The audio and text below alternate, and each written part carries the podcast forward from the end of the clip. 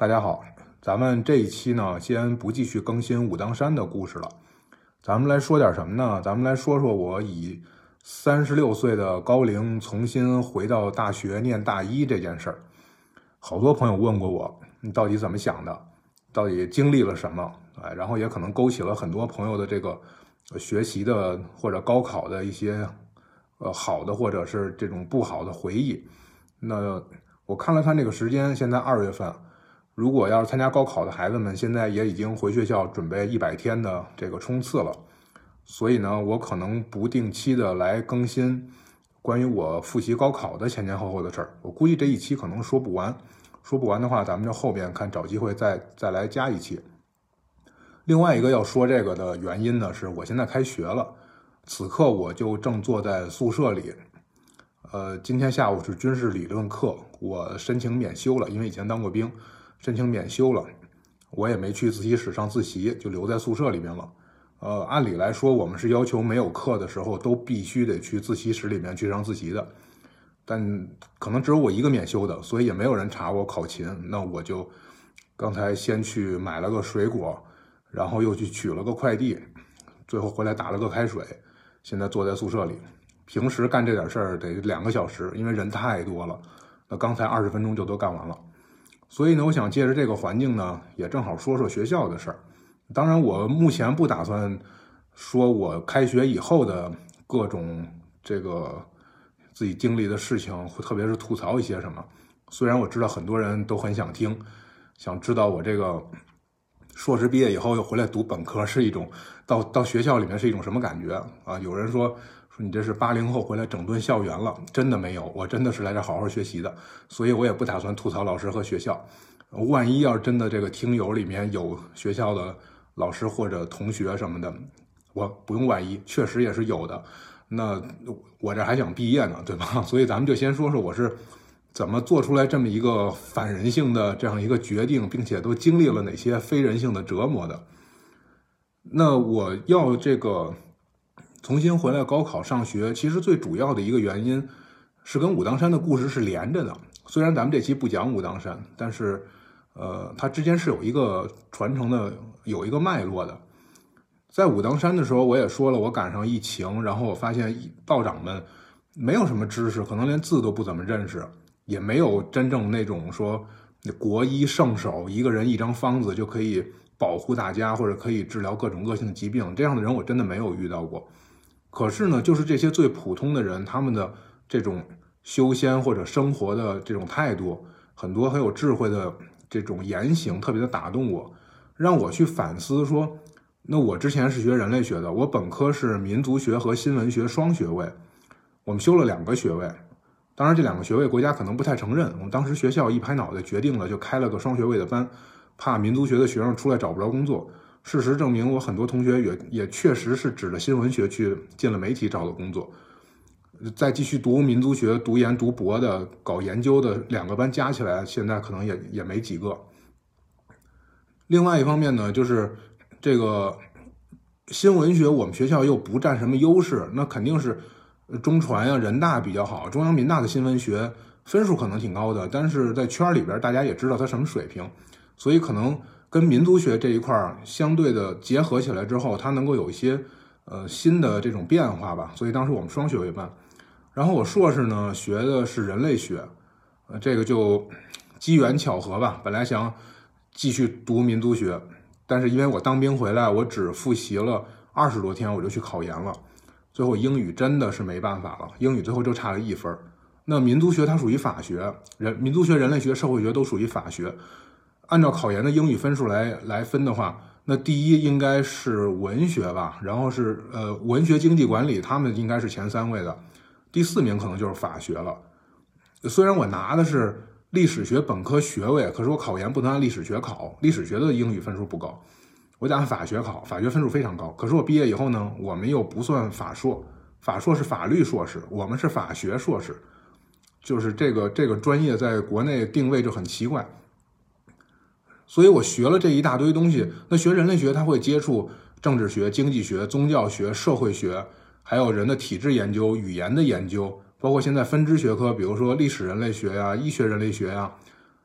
是差不多人文社会科学都要涉猎到。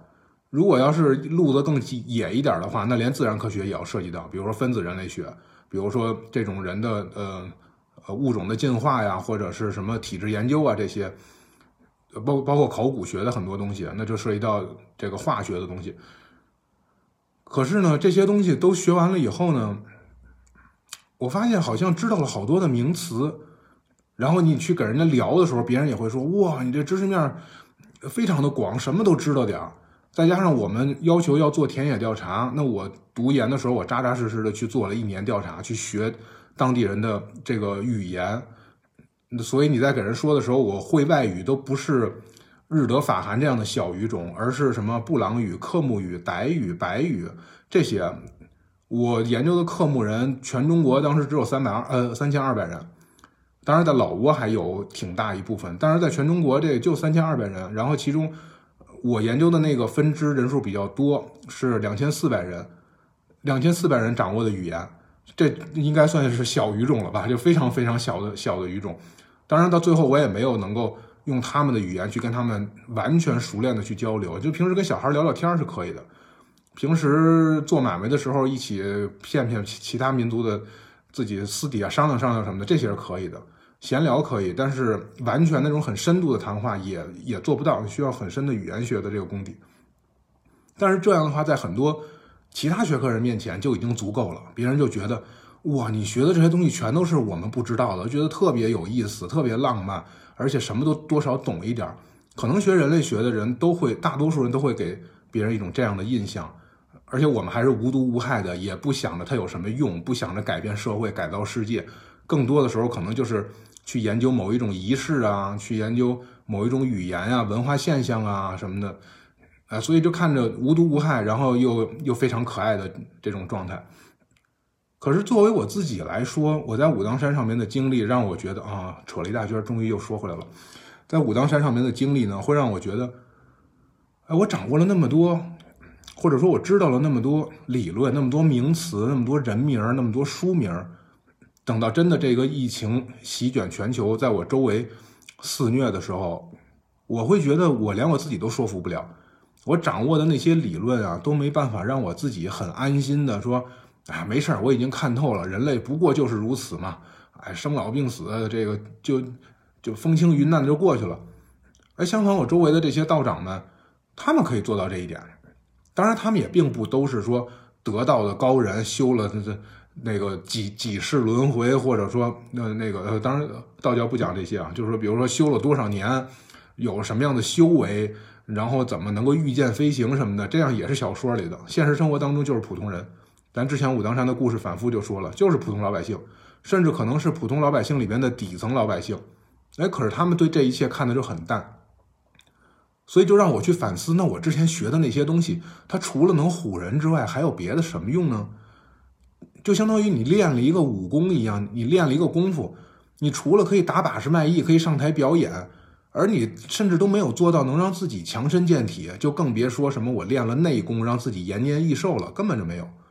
你练的就是一个花架子，就是你在外边街头耍一下的时候，好多人给你拍照，给你点赞，给你扔钱，然后可能你成网红了。回到家之后，然后你觉得哎呦这儿也疼那儿也疼。回头家里真正的进来个小偷，你跟小偷搏斗了一下，发现你也打不过小偷，你还挨了顿揍，哎，然后出去以后你到哪你也都很怂，然后真的说需要跑需要跳的时候，你只有你只有表演性的这种这种技能，而你没有真的说我能参加奥运会去，我能一下三级跳远，我能破纪录什么等等这些，就是打个比方来说啊，就感觉它不切身，感觉你知道的那些知识，知识是知识，你是你。这可以当一个绕口令来说了，知识是知识，你是你，这就是两者之间没有特别大的关系，就好像穿了一件衣服，这件衣服穿上了之后你就光鲜亮丽，脱了之后你就是无比丑陋，你自己的无论是长相、身材或者皮肤什么各方面都没有什么可值得炫耀的。当然，这也不是在给大家制造这个身材或者外貌焦虑啊，就是还是打个比方。所以后来我就在想，那就面对这个疾病来说。因为我其实很多时候我特别怕死，我特别关注自己的健康，我关注自己的健康都已经到了自律到了我周围人都觉得我很变态的这个程度。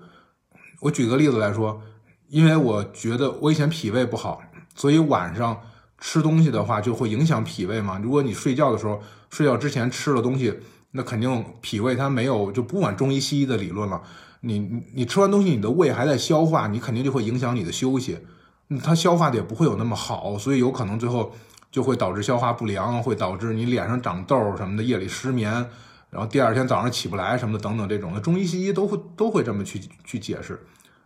所以我晚上吃完晚饭以后，一般七点半以后，最晚八点钟以后，我是绝对不吃东西的。有时候晚上该睡觉的时候，我饿的都想挠墙了，但是我也不会吃东西。饿的都夜里饿醒了想哭，但是我也不会吃东西。就其实不是故意在要求自己，但是就觉得这样是健康的。结果到最后反而很扭曲，那弄得最后饿得睡不着觉。后来我有一次想着说，哎呀。不要这么自律，稍微放纵一下，我吃一点又怎么样呢？我晚上睡觉之前吃了两个蛋黄派，结果那天夜里胃疼了一夜，我睡不着，就是因为太久不吃了，就可能胃已经不太适应。这个时候，哎，这时候不是下班了吗？怎么临时把我叫回来加班？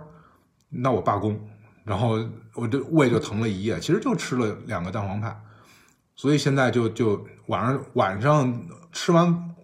晚饭以后，我一天基本上就是三顿饭，其他时间几乎几乎不吃零食。要么怎么开小卖部，我能保证不会自产自销，都让自己吃了呢，对吧？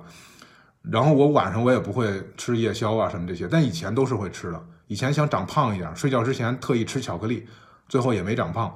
然后呃肚子起来了，但是身上也没见胖，然后还老上火。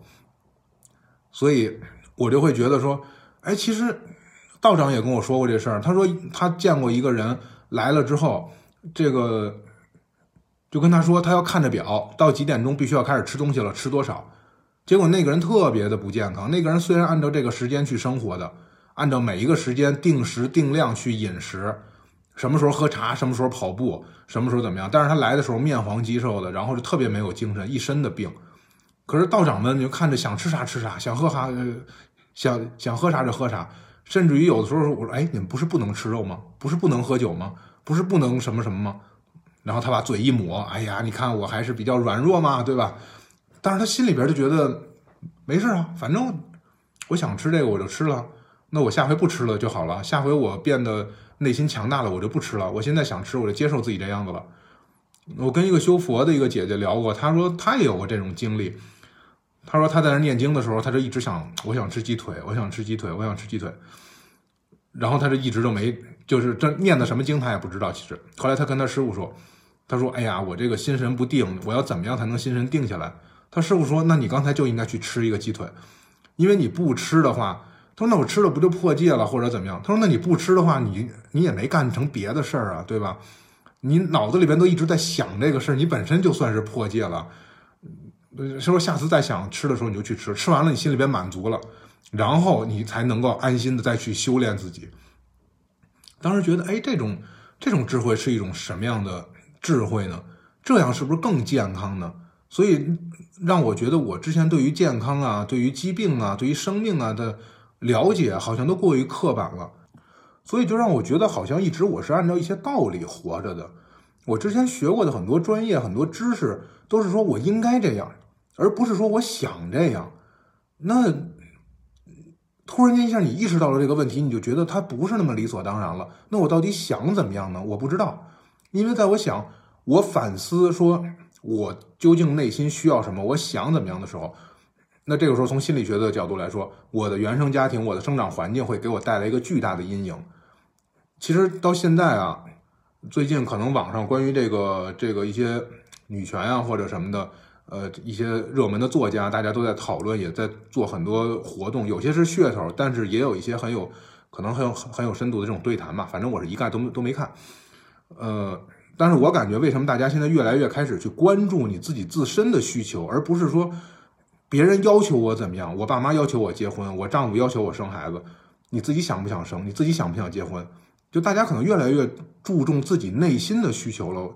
我好像看到了这样一种趋势，那我也在这个趋势当中。当然，没有人逼着我结婚生孩子了，我也生不出来。但是呢，会有人逼着我去找工作，把胡子刮了。这个开始是逼着我读书，然后后来我就发现，哎，前一天逼着我读书的人，后一天就逼着我不要读书了，赶快去找工作。这就是我家里边的人，对吧？我之前也说过。然后前一天这个查着说你不许早恋、不许谈恋爱的人，真的是等我一上大学之后，第一个礼拜，我妈就跟我说：“哎，有合适的就找一个先处着，到时候大学毕业就能结婚了，然后怎么样？”我说：“哎呀，真的好像我放暑，我高三毕业暑假，我们家人还跟我说不要谈恋爱呢，那好那那会儿还算早恋呢。结果也不怎么着，九月十一号，我们那年是九月十一号开的学。”九月十一号开了学之后，没到九月二十一号，这事儿就变成了一个迫不及待的提上日程的，你要开始考虑的人生大事。那到底是我需要，还是你需要，还是还是社会需要啊？通过这次疫情，我也越来越考虑这个问题。就很多时候不是我需要，而是社会需要我这么做。那社会或者说是我们的社会需要我们这么做，这点我就不说的更清楚了啊，大家自由发挥，反正我啥也没说。就是说，很多时候是大环境要求你这么做的，但是这个事情本身靠不靠谱不知道，需要我们做完了以后提供这个结果去验证它靠不靠谱。那我不想做这个试验品，我想先知道我自己怎么想的，然后再知道别人想让我干什么。这样的话，我才能不迷失自己。否则的话，你都不叫迷失自己，你根本就没找着。迷失、丢失是有了之后没了才叫丢失，对吧？可是我觉得对于我来说，我连我连有都没有过。就莫名其妙的，我就成了那么一个什么，贴了一个标签，穿了一个衣服，摆到橱窗里。那我到底自己本身是什么？我不知道。那这个你活着就觉得很委屈，很很窝囊嘛，是吧？所以后来综合了这些之后，我考虑，那好像就目前这个疫情环境来说，我这个学医是一个很直接的，能够解决我我很多困惑的一个手段。因为我说实话，我到现在我也。跟很多人都就直言不讳的会去说，我没有什么悬壶济世、治病救人、改变苍生的这样的野心。我我想去学医，纯粹就是想更多的了解生命，了解我自己的生命，了解我自己的健康，了解我自己的身体里边、身体外边跟大环境、身体里边的这个脏腑运运转和跟大环境之间的关系。所以我要选择中医，我没有选择西医，因为我觉得西医非常的依赖技术手段，它非常依赖的是科技的进步。它依赖的是医院的体制的环境，当然这没有什么不好，因为你一个人单打独拼，你你不可能拯救全世界，那是美国大片儿，对吧？你必须得在一个系统当中发挥你自己应该发挥的作用之后，整个社会才能够协调。每个人都这样，个体组成了社会，社会才能协调，全社会有一个风向，才能解决一个什么样大的问题。它不光是我们的制度是这样，那西方的国家也是这样，因为个体和社会的关系就是这样的。可是对于我来说，我想先弄清楚我自己怎么回事，我再融入社会去，所以我怕到时候我又是糊里糊涂的，到时候进了个医院里边，每天上班下班就变成了一份职业，那跟我想学医去探索这种未知的领域、生命啊、健康啊这些，就又感觉隔着一层了。当然这也很理想化了，因为以我这个年龄，现在毕业应该不太可能能进医院了。哪个单位愿意要一个入职不到十年就退休的老员工呢？是吧？所以我觉得我也没考虑那么多。这也就是顺便说一句，就是好多人问我说：“你现在重新高考，你想没想过你毕业以后，你你得什么时候才能评上主治医啊？”我说没想过，我先把大一读完了再说。没准读完大一，觉得自己实在不是这块料，或者觉得学校不行，或者学校觉得我不行，我就退学了呢。这也不一定啊，我干嘛想那么远，对吧？因为你想，我三十六岁开始入学，啊，医学本本科五年，硕士三年，八年，八年出来之后。我四十四，然后，呃，万一要考研考不上呢，对吧？然后可能就四十五，啊，因为四十四也不太吉利嘛，咱可能中间考研空一年，等四十五再毕业。四十五毕业之后进了医院当个住院医，评几年职称，然后混到主治医，可能就五十了。哎，不不，所以延迟退休对我来说可能是个好事儿，因为让我能有更多的时间在医院里边发挥余热。这个如果延迟到七十岁退休的话，我就能工作十五年以上了。啊当然，这些都是开玩笑了，因为太遥远了，我没有想这些。我其实真的没考虑我毕业以后会怎么样。我现在就先考虑的是能学到多少东西，能了解多少东西。当然，这个学医还有一个原因，是因为大家都知道我有一个神神叨叨的妈，对吧？开小卖部的时候，大家已经见识过了她的匪夷所思的脑回路，而实际上，这种脑回路是从我小时候一直影响到我现在的。是一个什么呢？就是他小时候学过一点中医，他哥哥就是我舅舅，从小一直到现在都在学中医。他就是那种纯粹的自学，然后跟着民间的师傅然后这个家里面长辈可能有亲戚朋友有谁学医的，就带带一带他，就教一教他。然后呢，在国家还没有这个非得有执业医资格才能出诊的这个要求的时候，他就去，比如说坐堂去给人家治一治。他主要擅长是针灸，呃，中药什么当然开药这些他也会。然后等国家一开始严打了，哎，他就他就不能成漏网之鱼了，他就被他就被这个限制住了，他属于非法行医了嘛。所以他现在就只能是做一些健康咨询，比如说中药铺里边有一个小角落，哎，里边做了一个老中医，然后大家可以过去，他给你提供一些建议，但是他没有处方权，他也不能治疗。被抓住了的话，那就算非法行医，就是在犯罪，对吧？所以呢，我妈从小呢也跟着他学了一点儿，但是我舅舅那个路子就是野路子，或者说就是民间传承的路子，我妈这就是纯粹的野路子，就是。她给自己起了个名字，她叫三了大夫，就是好不了、坏不了，也治不了。她胆子也非常小。我舅舅学针灸，他也不敢学。所以呢，他曾经在国家那会儿还叫劳动部呢，现在是叫人社部还是叫什么部？就是劳动部颁发的相关的职业资格认证的时候，他去考过中级和高级的按摩师。然后那会儿也那种通过导游，还有通过什么的，然后去组织起来的。这些做中医传统的中医保健按摩的一些大哥大姐们啊，然后去给外国的旅行团里边去去做这些，特别就是东南亚的或者一些东亚的这些国家，他们都很很相信中医的这些推拿按摩。所以推拿按摩的一个特点是，你只要别对着人家那个很重要的穴位上去拿脚踹，基本上不会出太大的问题。嗯，你说你的手劲掌握不好，你不要摁摁脊椎骨一类的。胸口、脊椎骨这些膻中啊，或者大椎这些很重要的穴位，你胳膊、腿、屁股上面你多摁摁，你把它摁得滋哇滋哇叫呢都没事儿，因为屁股蛋子上肉也那么厚，对吧？包括做做足底按摩这些，那有可能会做完了会效果不那么明显，但是一般来说坏不了。所以我妈说自己是三了大夫嘛，哎，但是这么一个三了大夫对我的影响很大，他什么东西都一知半解。这一知半解的程度呢，在什么程度呢？就是，嗯，绝对没有诊断和治病的能力，但是吓唬我是足够的。从小到大，我妈特别爱干一个事儿，就是一见到我之后，就是，你这个脸色不太好，你这个指甲也不太好，伸舌头我看看，哎呀，怎么这样？这个舌头，来，你看我，你看我这个脸色，你看我这个嘴唇红润程度，你看我这个指甲，你看你那个，你那个就不如我。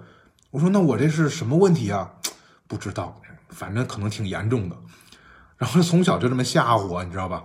他特别喜欢吓唬我，然后还编各种故事吓唬我。我是不给大家讲了啊，因为我真的是不不夸张的说，我大概用了二十多年的时间，才从他给我编的一些关于什么虫子呀，或者什么人生病啊这些故事里面慢慢走出来。就是，嗯，可能有很多朋友是晚上听的，所以我就不跟你们说具体细节了。以后要有机会，咱们群里边可以交流这些事儿。就是当我真的知道了这个事情是怎么回事的时候，我才发现啊，他编的那个故事很可怕，但是实际上实际的真实情况比那个故事更可怕。但是当你真的面对了那个真实情况的时候，你才发现说，哦，原来我妈那是骗我的，真实的情况是这样。你见到了反而就不那么害怕了，比如说一些虫子或者是一些具体的病什么的。但是从小他特别喜欢吓唬，一看，哎呀，你这个舌头，你这个舌头是杨梅舌。我也不知道啥叫杨梅舌，一查是一特别恶性的一疾病。后来我跟有的大夫一说，我大夫那那大夫说，那么偏的病你都能得得上，你这这这得什么运气啊？这是，哎，可是手上划一口子，然后就跟我说白求恩当年就是这么死的，哎，然后你就得注意，你就得这个那个什么的，反正从小就一直在这么吓唬我。所以我对于中医最开始的理解其实全是负面的，全都是说他有多么恶性的疾病，能够什么什么。一针扎下去，把人扎偏瘫了；一个药吃完了，把人吃死了，或者什么的这些东西。那后来我突然意识到了，我很多焦虑的来源其实来自于这些。那我想走出我自己焦虑的这个状态，我得知道它到底是什么。就像说他从小拿一些虫子来吓唬我一样。等我真的在云南见到了那个虫子的本尊之后，我发现，我去，这长得也太可怕了吧！这要被咬一口，这得什么样啊？然后我在想，我妈编的故事其实不可怕。那我真正面对危险的时候，因为对于焦虑的人来说，他是活在一种假设的危险当中。等你真的面对危险的时候，焦虑症瞬间就好了。就比如说我，我最近大概这一段时间一直胸闷气短什么的，但其实我真正状态最好的时候是我新冠的那两天，真的生病了，身体开始机能开始发生了一些病变的时候，你焦虑的情绪就全都没了，你就只专心的去应对，说我身体上面哪些症状怎么不舒服，吃了什么药，然后怎么休息。但是后来等到新冠好了之后，我又开始恢复什么心悸啊、胸闷啊、失眠呀。睡觉的时候惊醒啊什么的，后来我就想，我说，嗯，我新冠应该是好了，因为我已经开始有这个精力去焦虑了。它可能跟人的能量也会有关系吧，就是人在生病的时候，或者真的遇到危险的时候，人的能量是集中在保护自己这个状态上的，它没那么多的分支去分到大脑里边去胡思乱想。但是，一旦闲下来了之后，这点能量你平时没有一个正确的这个疏导的这样一个途径，所以就回到了很多。对未知的一些东西的想象的恐惧当中，最后就会造成人的焦虑。这好像在心理学上面也是支持这种说法的。所以我就想，那我就真的去知道，比如说，我举个例子来说，呃，我我为什么总是心悸、胸胸闷、心慌，特别的怕猝死？因为我从小，我我们家人就告诉我，我心脏不好。呃，我可能家里边有一些老人是心脏病去世的，或者是怎么样，所以从小就带我去检查心脏，而且我个子又很高。按照长颈鹿的心心脏能力应该比普通的动物要高好几倍的这个原理，他们就认为个子高的人心脏就不容易好。你想，同样把血蹦得那么高，你蹦到一米六和蹦到一米九，那个心脏的收缩能力是不一样的。而我可能长了一个一米六的心脏，但我长到了一米九，那必然的能力就不足。而且小时候去看了一些大夫，人家也说可能有一些什么先天的什么问题之类的，所以。一旦我焦虑情绪产生了之后，我就一直在担心这个事儿。加上我们的社会的媒体上面也总在说什么加班的呀、过劳死啊、猝死啊什么这些。其实就包括我现在说到这些词的时候，我都会觉得心里边很别扭，我都尽量避免这些词汇。但是现在也是在逼着自己面对这些嘛。然后呢，比如说我小时候要是这个有哪儿不太舒服，比如说脸色不好了，或者是睡不好了，或者是那其实很容易心慌或者胸闷。你如果去医院跟大夫说，我心慌胸闷，那有很多种病都会心慌胸闷，对吧？就不光是心心系统的，那你肺系统的，就是按中医来说，肺系统的，那甚至包括你说你肝系统的病，它也是有这个可能的。你身体里面正气不足，然后或者说你的气血这个流通不畅，那各方面它都会能够受到这这表现出来这样的症状。但是我就只能聚焦在这一个点上，就是可能心脏不好。所以，当我去年学中医学完了以后，然后发现说，哦，原来即便是心脏有问题，比如说这个冠心病或者是一些很恶性的，它只是中医新系统当中的某一类，它会有对应的一些什么样的症状，你需要怎么样去诊断，而且它也不是说得完这病马上就像电脑关机一样，直接就就拔电源了，就就对吧？它就是它缓慢关机，它也得有一个过程。所以后来慢慢的知道一点这些知识了之后，就会不那么慌了。现在每天早上起来先看看自己的舌苔，先看看自己的面色，然后一看坏了，这个舌头底下怎么有一点青紫？这肯定是淤血，这很严重。然后就赶快去查书，然后就包括去看病去什么的，就经常没事就跑去医院里边去，去这个这个呃做个检查呀什么的，化验化验这化验那。其实我从小到大我做了很多很多检查。我的器官几乎是从来没有毛病的，除了个别的，像什么什么有点胃炎啊，什么有点之前有过肾结石啊一类的。除此以外，其实我的功呃这个器质性的病变是一点儿都没有的。我甚至已经做了人家六七十岁才做的这个心脏冠脉 CT 的什么的这些排排查冠心病的这样的这些检查，人大夫听着都觉得新鲜，然后所有大夫都觉得说你这就是焦虑，所以给你做一个，做完你就踏实了。但是踏实的话，我踏实不了。一年半载的，又觉得半年前没事儿，现在会不会就该有事儿了？哎，所以就老这么吓唬自己。其实纠结起来，就是在这样一个很紧张的环境里面长大的。所以呢，我想，那我要弄清楚它到底是怎么回事儿，然后才能够解决这个事情。那现在这个问题就归结到了说，好，确定了是要学学医，而且是要学中医。那我从武当山上下来了之后，其实我先参加了一次考博，我想的是。我之前一直不想考，一直觉得说，呃，一个是没有找到合适的学校、合适的导师，一个是自己老觉得自己硕士还有很多东西、很多问题没有解决，想走扎实了再往前走到这一步。甚至于以前有博导主动跟我说过，但是我也没有去去去报考。然后现在觉得说，那我就去考一次，考一下。如果考不上，哎，这个我跟人类学的缘分就此画一个句号，我就去学医去了。如果考上了呢，那就接着去读。当然，读的时候呢，一边读着博，一边也去学医。你有一个博士生的身份，去很多学校旁听啊，去跟很多老师交流，可能也会比较方便。然后果然就没考上。啊，这个笔试成绩还挺好的，结果面试给我一个倒数第一。当然那个时候也没刮胡子，也没剃头发，我妈就坚持认为是我形象不好，所以老师认为我有病，觉得我脑脑子不太正常。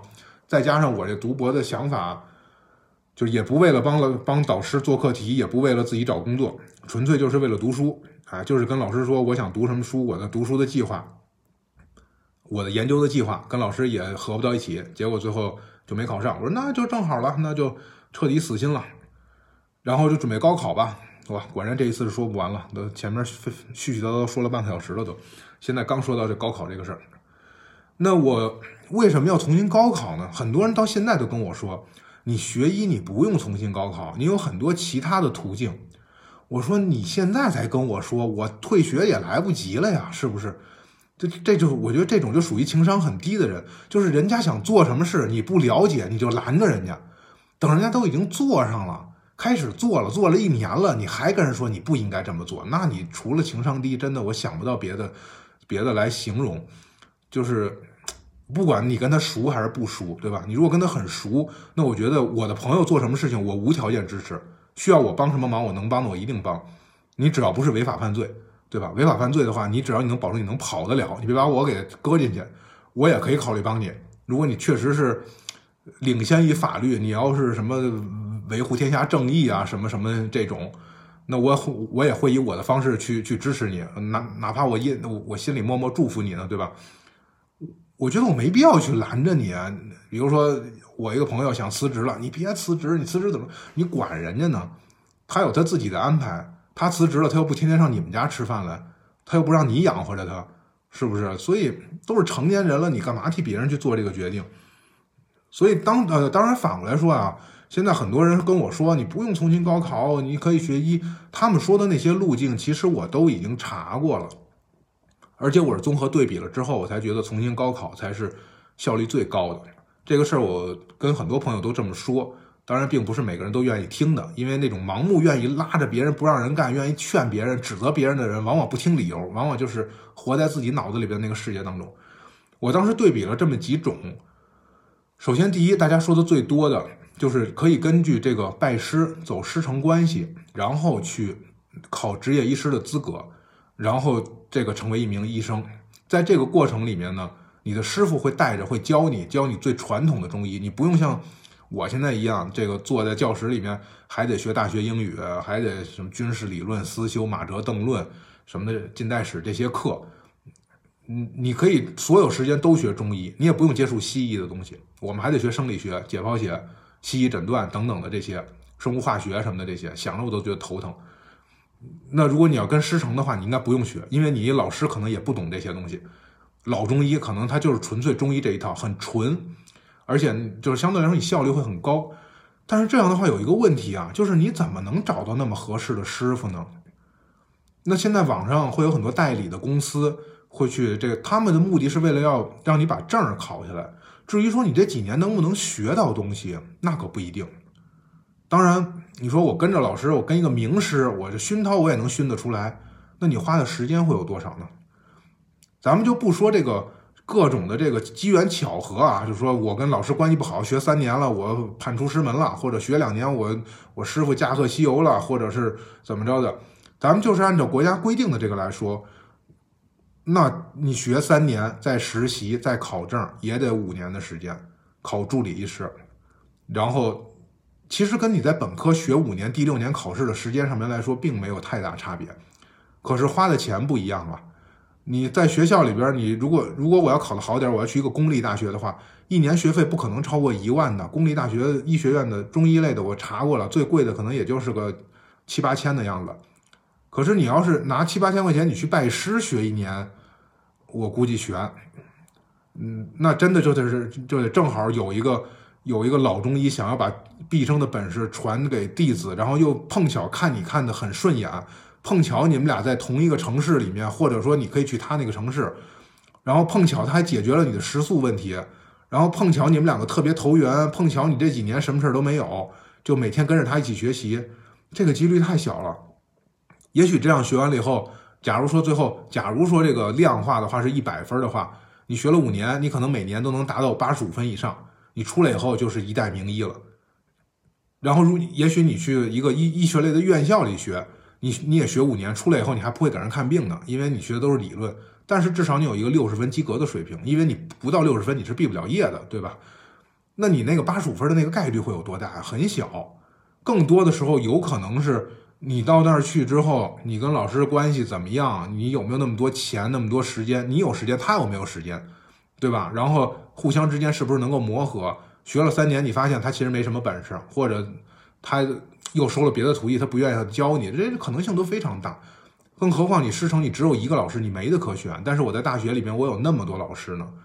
我在考研或者我参加学术会议，我全中国的中医类院校的老师，我都可以去跟他请教。如如果我有一个学生身份的话，你那个你有一个师承身份的话，你去请教别的老师，我不知道人家是不是会有这种门户之见，会不会不愿意教你，对吧？所以这个要考虑事儿就就就非常复杂。那我我又不太擅长这种人际关系、送礼啊什么这个跟导师搞好关系一类一类的事儿，我跟我硕士导师关系都不是那么好。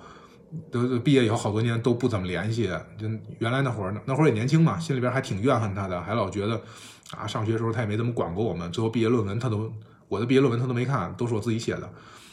那虽然最后也评了省优了吧，但是那费了多大劲啊！我最后基本上都魔怔了，见着个人就想问问人家该读什么书，这本书讲讲的什么意思，就想跟人家讨论一些理论。那这个自学的过程很痛苦。所以我也没有那个把握，说我去拜个师，我就能跟这个老师相处的很好。另外呢，师承它受一定的限制，就是据说在处方权上面你不能开西药，你只能开中药，因为你学的是中医药。另外，如果你学的是针推、针灸推拿的话，你好像只能从事这个领域，它不是说你考了一个执业医师资格，就是你什么都可以干的，它会有很多限制。一个是花钱，一个花时间，最后还有很多限制，所以这条路我就没再考虑。那另外呢，有人会说，网上有很多这种学校啊，什么三和书院呀，什么这个徐文斌那个是叫厚朴学院吗？因为我今天刚上完中药课，说这个这味药叫厚朴厚朴，不叫厚朴。那我也不知道他到底是念什么，反正网上你也能看得见徐文斌的视频，倪海厦当然已经去世了，他的视频，还有曲黎敏百家讲坛的很多东西，翟双庆老师的这个百家讲坛的很多东西。那很多人就说网上资源那么丰富，你自己上网学呗。我也尝试过，但是对于学医学这种涉及人命的事儿啊，我还是相信学院派，或者说我迷信学院派。对于很多东西，我很迷信学院派，比如说学武术、学音乐，包括学中医这些。因为虽然我本硕学校都也就那么回事儿吧，对吧？但是我我觉得我受到这个学院派的系统训练的这个。很多的这个益处，我自己觉得觉得得益得益很多，就是也有很多民间爱好者去聊的时候，你就会发现，真的就是不成系统。不成系统不是说你的你的知识少了什么，而是你的思维上面就会少一些什么东西。那可能你接受过系统训练，你上了很多杂七杂八、乱七八糟的你觉得没用的课，但是到最后你脑子里边是一张网，你这张网有多大，你最后才能拢住多大的东西。但是如果你要是说，我只局限了那么我那网就创可贴那么大，你只能贴个伤口；你那网是一纱布那么大，你就可以糊一个更大的伤口。你那网要全身那么大，你能你能裹一木乃伊出来，对吧？所以还是得成系统，因为你只有创可贴那么大的时候，你不知道拿一创可贴怎么把人全身都裹起来，你只知道一个伤口怎么弄。那如果要是一个更大的开放性伤口，你没办法处理。这个例子怎么越举就越血腥了呢？就越来越靠近医学院的这风格了。啊，那那那咱不举这个例子了。所以我会感觉说，我上本科的时候，我学民族学，那你民族学就是北方民族、南方民族、世界民族核心的课程，对吧？但是我们还会学中华传统文化。当然，我们那时候中国传统文化概论不是现在的这这种思政教育或者意识形态教育，我们真的是做东西方文化比较啊，这也是一门课。然后比如说你学人类学，人类学呢就是你看美国的分支：体质人类学、语言人类学、文化人类学和考古学，然后再加上英国的传统，对吧？你再学点社会学，你再学点经济经济人类学啊、政治人类学啊这些，宗教人类学啊，然后婚姻家庭研究啊，哎，再把德国的的欧陆的传统，你再学点民族学，你再研究研究苏联的东西。除此之外，我们还要学，比如说中西方这个文化比较、西方原著选读、专业英语，要学统计学，要学人口学，要学中国民族史，要学原始社会史，要学很多很多东西。现在想起来，真的什么都不记得了。但是这些东西都学完了之后，你会知道，跟人类学有关的学科并不只是人类学，它的很多学问都在学科以外。你现在要想把哪个哪个东西给做好了的话，你不是了解一个研究这个民族就可以了，这学问是在你自己的学科以外的。就这个观念，对于我到后来学琴啊，学很多东西都特别的有启发。所以现在学中医也是这样。那如果我要只是去读《黄帝内经》，因为我也有这样的朋友啊，说把你们的课表分享给我，把你的这个书单分享给我。我说可以啊。他说你就告诉我你们的《内经》的课是怎么回事就行了。我说你中医中医基础理论也不学，医古文也不学。你看繁体字都都很费劲，然后你上来就学《黄帝内经》，你也不会中诊，嗯，一些基础的东西你都没有。你上来就学《黄帝内经》，你学完了之后，它能看病，能有什么实际作用吗？那可能就是偏重于哲学那一块儿吧。而且中医哲学它也是一门单门的课呀，对吧？就是可能到最后，你是说，你说你你想学，你想学踢云纵，哎，武当踢云纵轻功。你得先知道怎么穿鞋、穿衣服、走路、吃饭吧，你也不能裸着出去就往上爬，就对，对吧？那那些东西对你是个保护啊，对你来说，你穿上鞋跑的肯定比光着脚跑得快啊，对吧？你没必要上来，我我就为了要学跑，所以我其他东西我都不学，所以我还挺想接受这种系统训练的。那这么看起来的话，从网上网上学的话也可以，网上那么多视频呢，可是我怎么去甄别呢？有没有可能我看了二十多课，学了四十多个小时，最后发现说，这个人讲的东西越讲越偏，带了很多私货，或者呢这一门课学完了，我上边不知道是谁，下边不知道还有谁，中间给我扔这么一东西过来，觉得很爽，可是没什么实际用啊，对吧？我现在很警惕这种网上听起来很爽的讲座和视频，因为这种东西往往是。加了很多私货进来，往往是他加了很多自己的理解。那抖音上面指点江山说了很多，我就完全不敢从抖音上面获取新知识。我爸现在特别喜欢拿着抖音天天给我看，你看这是北中医的老师讲的，新冠以后应该怎么康复？你看这个是天津中医药的讲的，失眠应该怎么办？我说以我现有基础，我会觉得，也许导致失眠的理由有二十条，这老师就讲了一三七。一三七九就讲了四条，然后你拿着这四条，你就觉得你就了解失眠了，那其实是有点偏的，因为这二十条里边，它互相之间有的是彼此有联系的，有的是彼此完全没有联系，甚至是相反的。而你拿着这一点儿，你觉得很爽、很很痛快的东西，你以为就是全貌了，那有可能你你你入门开始的时候，你的眼界就这么窄，以后你没时间再拓宽了，对吧？就好像说，大家早上起来，比如说去买煎饼去。那摊煎饼是一特别大的这这这一个称，人家可能往上边到手掌这么大的一块面，哎，慢慢摊薄了，摊薄了，最后是一张很大的饼。你要就到了指甲盖那么一一大点的面的话，那你怎么着你也摊不出一张大饼来呀？你的起手就很低，对吧？所以上来以后，有可能我一下我这面倒多了，最后我不行，我再往下匀一匀，我留着我下一回用。但是这一回我保证是够的，保证我吃完了是能吃饱的。你就跟刚才说，我就拿一创可贴，就贴那那算了，咱不举创可贴这例子了，不然一会儿又很血腥了。咱还是说煎饼吧，哎，这东西听着还比较秀色可餐一点。所以刚开始的时候，我希望呢，就是说我一下面能够铺得很开，而不是上来以为知道三五个名言警句就得到真理了。那这样的话，只有是进院校学习才能这样，因为院校里面的老师多，学术资源好，你找任何一个中医大家。你一上来以后，你让他把面给你铺开了，都是人，对吧？可能一个中医大家今年就七八七八九十岁的人了，比我大了半个世纪左右。那他给我讲这些东西，一下我消化不了。还有一个可能是他自己也讲不明白呢，对吧？那能看病的人不一定他能讲得清楚啊，能讲得清楚的人不一定他能看病啊。所以翻过来还是说这个这个这个一个概率问题。虽然我的概率学得很差，我几乎就等于是不会概率，但是我也觉得，咱还是得往那可能性更大的那个方向去发展。啊，所以这么转了一圈之后，最后觉得说，那就只有是去院校学了。那去院校学的话，有没有可能我考研或考博呢？查了一下，考研考博我可以学中医文献学，我可以学中医史、中医哲学等等这些。考博是很难的。因为我所有的学术成果全都在民族学的和人类学的这个领域里面，在这个领域里面，我觉得就是应届毕业生，当时我还属于是成果算比较多的。我读研的时候三年有两篇核心期刊文章和一本专著，当然之后就工作了之后就没有什么了。但是即便这些成果到到最后我考博的时候拿去了，跟其他人一比，发现你也比不了。为什么呢？因为人家比如说就在高校里边工作，人家每年都能发表文章。你别管你发表的是什么文章，反正人家数量就就就上去了。那我在我自己专业领域我都跟人比不了。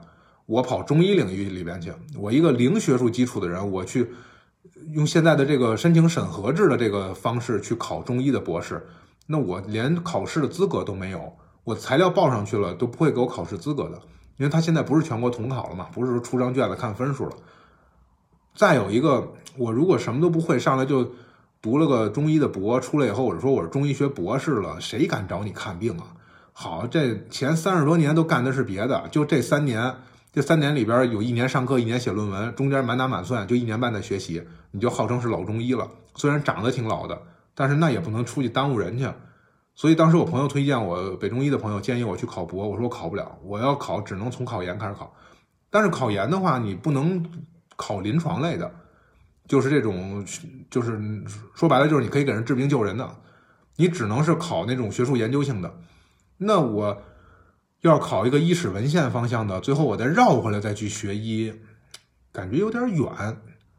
所以当时就想的就是破罐破摔，哎，就是从头开始，重新推倒了，重新来。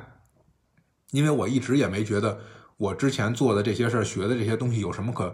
值得骄傲的，要捧到手上，说不能不能放，放了就怎么样怎么样。我一直都觉得本科硕士都这样的学校普普通通，自己学的也普普通通，然后这个学术能力各方面的比我能读书的学术能力强的人太多了。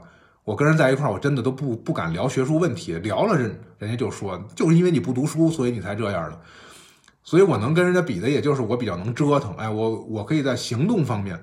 这个说干就干，当然这也是我们专业要求的，对吧？人类学田野调查，你必须得有这个实践能力。把你扔到太平洋上一个小岛上面，你就得能跟那个地方的人用当地语言去交流，能进入他们的这个生活当中。人家有什么仪式，人家有什么都不避讳着你，你才能去搞研究。你说你去那儿以后，我是一个欧洲的，我是一个白人，我到你们这土著当中了，我嫌你们脏，我不愿意跟你们一起说话，那你去那儿干嘛呢？对吧？那你别去好不好？你去那儿了，就得人家光着你也得光着，人家嗷嗷叫唤你也得跟着学着叫唤，然后人家干什么，人家就像之前说过，这个格尔茨跟那儿跟那个岛上待着就没人搭理他，结果他看人家斗鸡，然后警察过来抓赌，他也得跟着跑，他也得被一起抓进去啊。有了这个共犯的经历了之后，别人才可以接受他，所以这种行动能力是学人类学学生必备的。那我觉得咱书读的少，那知识少。那就勤快点呗，于是就觉得那就重新高考，而且我也没觉得重新高考会有多难，当时还是很高估自己的，觉得你看我这些年从事的工作，那跟历史、政治、语文、英语基本都有关系，对吧？唯一很难的呢，就是说这个数学，但我当时上学的时候，我数学也很好，因为北京的高考，我们当时吧，零四年以前啊，很多东西不在教材里面。比如说，我没完全没学过统计学，没学过概率，不知道什么叫导数，不知道什么叫空间向量。据说后来还有一段时间把微积分也加进来了。我说幸亏我高考了，要不然的话让我学微积分，那不光是要了我的命，连数学老师的命都得给要了，他得气死。但其实当时我在那个现有条件下，我数学学的还是很好的，嗯，平时考个一百二三十分的还是可以的。当然一不小心也能考二三十分。所以数学老师也不怎么搭理我，我就自己爱干嘛干嘛。那对于我来说，高考六门我有五门，我觉得都很有把握。剩下那一门学医必须得学一门理科，就是现在北京的高考是这样，这个语文、英语，呃，不，不是这个，呃，物理和历史里边你选一门，这就是原来的所谓的文科还是理科。你选历史，你就是文科生；选物理就是理科生。然后呢，这个各个学校招生专业它要求不同。我查了一下，全国所有中医类院校的中医学专业，几乎都是要求生物化学里边你至少要学一门，然后历史和物理里边你至少学一门，其他的随意。我说那对于我来说，其实我肯定不选物理啊，我那我那物理差成什么样了都。我当时上学，老师跟我说你的成绩开方乘以十能到六十分，我就算你及格。开方乘以十，也就是说我得三十六分就能算六十分。但就那样的话，我也常年徘徊在二十多分的水平，甚至不管满分是一百还是一百二还是一百五，我这很稳定的一直是二十多分。化学好过一段时间，但是一到有机化学，那彻底毁了。那看着一串一串的东西，简直就跟看那个密电码一样，完全不知道是什么。那而且可能跟那个时候自己心态有关，就破罐破摔，物理学不好，反正以后我要学文科，化学我也不学了。生物也是，生物我考试。我唯一一次及格考了六十多分的，是因为那次考试卷子出错了，你一个字都不写，他全给你扣了，你也六十多分。最后我就考了六十多分。那学细胞学什么的，那根本听不懂啊！初中打的基础特别的差。但是后来觉得，那生物化学比起来，好像生物会容易一些。我问我学理科的朋友，他们说他们当年生物都是满分，因为生物可能需要背的东西比较多。它相当于文科里边的这些东西会稍微多一些，我就信了他们了，我就去学了。他们没告诉我生物学、遗传学那叫一个难呀，而且就即便是背这些东西，对于我来说那也是一个很痛苦的事儿。因为生物和化学这两门课都需要做大量的试验，特别是生物，我最后选的是生物，就是北京的那个教材特别缺德，它上面大量的实验的表格，它等着人去填。就是如果你在学校上课的话。那你做完了实验填在上面就行了，可是对我来说，我根本不知道这实验是什么呀。我上学的时候我也没做过，那里边全是表格，也没答案。那我不知道那东西是什么，就只能是拿题来背。它生物做实验啊，有很多像用什么什么苏丹三染液，用什么什么双缩尿染染液，什么什么，最后呈现什么颜色这些，我大概有这么个概念，因为学化学以前也学过。可是你完全不知道这个东西它怎么背呀？就我跟他提到的这几种东西啊，我根本都不知道它是啥。你说这玩意儿我可怎么学？当初有这么一个试验，就说这个花生子叶当中加入苏丹三染液变成黄色。哇，这里边这花生我倒是知道，其他那些词听着都多多少少的有点距离感。然后开始编故事，花生花生可以榨油。这油呢，油吃多了之后呢，人比较容易胖，比较容易胖。就想起《阿凡提》里边那个八一老爷，胖的圆滚滚的。为什么想八一老爷呢？因为八一老爷新疆维族那边，他讲突厥语的，突厥语的远亲是奥斯曼帝国，奥斯曼的苏丹，哎，苏丹三世，苏丹三世这国王肯定就很有钱了，那这黄金珠宝就数数不尽了，哎，然后就这么记下来了。后来我把这故事给别人讲，别人都说这是个啥东西啊？然后我说是花生加入苏丹三染液变成黄色，哎呦，我说你们这个文科生的胡扯能力真的是远远超乎人的想象。我说对，我也没想到我能扯出扯扯出这么多来，因为像什么就是我大学以后接触的，比如说突厥语系的民族的研究啊，或者是我工作以后接触的做这个中亚这块的，像奥斯曼帝国呀或者什么的这些东西，是我比较熟悉的。包括苏丹啊什么的，这些我是比较熟悉的，只能往自己熟的东西往上靠呗，哎，然后结果就就这么一点一点自己慢慢学，开始还行，等到学遗传学的时候彻底就毁了，因为我没学过概率，然后我觉得整个概率就颠覆了我的世界观，我才发现原来所有东西都可以被经过计算啊，原来我和谁在路口偶遇。我和谁能够，就是比如说我和我喜欢的女孩在路口偶遇的几率，这我们俩谈恋爱成功的几率都是可以算的，并不是这个几率本身并不是一个文字，而是一个数字啊。我三观整个都毁了，我觉得世界太无聊了，一切都是数字可以表达的东西，那人的情感在哪儿？哎呀，然后伤心了好几天，当然最后也没学会。到现在我概率我也我也晕乎乎的。然后呢，当时还没想这么多，因为得先做准备嘛，得先报名。我其实当时还不是特别确定，说我今年就要考，因为我完全不知道我能不能考，我也不知道高考需要什么，怎么报名。以前上高中的时候，糊里糊涂的学校老师都给你办好了，现在自己去查，自己去找，然后发现啊，要找北京市教育考试院，该报名了，然后去报名了，网上提交材料，然后结果呢，提交完了之后，我缺很多高中生要有的，像什么会考成绩啊、毕业证啊什么这些。我就觉得我上哪儿去找这些东西去？我高中那些老师早都退休了，我自己搬了几次家，这些证件早都找不到了。学信网是从本科开始查，他也没有这些东西。哎，结果到最后，北京教育考试院的老师特别负责任，因为高考真的是全社会都关注的一件大事儿，所以周末的时候他给我打电话说：“你为什么这个东西还没有提交？你赶紧提交过来。”我说：“不是周五就已经截止了吗？”他周六周日给我打电话，他说：“我们都在加班，然后你把这些材料马上你都给我。”查清楚了，你赶紧发给我，我下周一可以赶紧再再再给你报上。然后我就赶紧去找这些材料，去去档案那边去查我个人档案，去我高中的学校，高中学校早换老师了，而且疫情我也进不去，我是骗人家，我说我要查我高中的档案，学籍档案，老师忙着监考呢，也没空理我，等了好几天，嗯，结果最后终终于找到了，人家说你为什么要查这些东西？我说啊，我说我们单位要补充个人档案，这个高中这一块我也想给补充全了。说你们什么单位？我说中国社会科学院。人家可能听着觉得这单位还挺大的，就应该不像瞎胡闹的，呃，也就没太管我，帮我查出来我当时那个证书的号码什么的这些，报名需要这些东西。高考是这样，它有下限没上限，就是说你必须有会考的证明和高中毕业证，这个是下限，你不能比这个低。但是它没有上限，你上限你是硕士是博士，他他不管你，你是本科什么的，所有东西他都不管你，只要你有高中毕业的证明，有那个一串证书的编码，可以录进系统里面，能查到你这个人就可以。你的什么年龄啊，你的之后你干过什么工作呀什么的，你只要不是在里边关着的，哎，基本上应该是都可以的。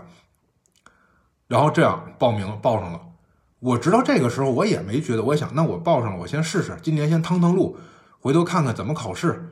啊，然后走走一走流程，明年再正式考。当时还是有惰性的，还是觉得说，自己也觉得有点胡闹的这个成分，也没有特别当回事儿。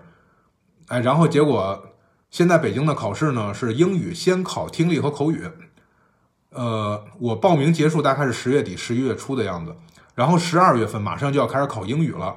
我说那我先准备准备考考英语，看看对吧？英语要是考完了成绩之后。就是英语让不让我考，当时我还不知道，人会不会一看，呃，岁数这么大瞎胡闹的不让考。我家人一直就在给我泼这个冷水，说你别胡闹了，你别怎么样了，哎，然后我想，那我先去考一个英语。如果英语要是能考了，代表我这个英语占五十分嘛，那代表我就已经有了四十多分，或者甚至于说五十分了。那我这个高考这一步就算是迈出去了，之后再去准备复习，然后高考英语也是。很波折，咱们下次再说吧。这个高考英语，我从考场里出来的时候，前面有一个小姑娘带着哭腔跟她妈说：“妈妈，我们考场里有一个三十多岁的大叔。”我就从他旁边过去，我也没好意思停，当时是红灯，我都没好意思那个停下来等红灯，我直着就闯红灯就过去了。我一路走，一路想的是不要看见我，不要看见我。后来又想的是，哎呀，我闯红灯，一会儿要是撞了我的话，不是整条街的人都能看见我，那不更丢人？哎，然后反正当时的面临的心理压力其实还是挺大的。这个复习之前也闹了好多的乌龙，做了半天题，发现做的是中考的题，不是高考的题。我说我说怎么那么容易呢？然后这些咱们都下次再说吧。这些马上就要到一个小时了。这一次主要就是先说清楚了我为什么要去重新考试的这个事情，并不是一拍脑袋就去，或者是觉得好玩，觉得跟谁怎么样，还前思后想，还是想了很多。它不是一个冲动的东西，它我觉得我还是经过了很精确的这个计算，各种的这个投入产出、时间成本什么的之后，才决定要重新去通过高考来重新就是上大学学医的。嗯，所以就说我不是一个冲动的人，虽然数学并不好，但是我还挺理智的，对吧？好，最后祝大家生活愉快，逍遥自在。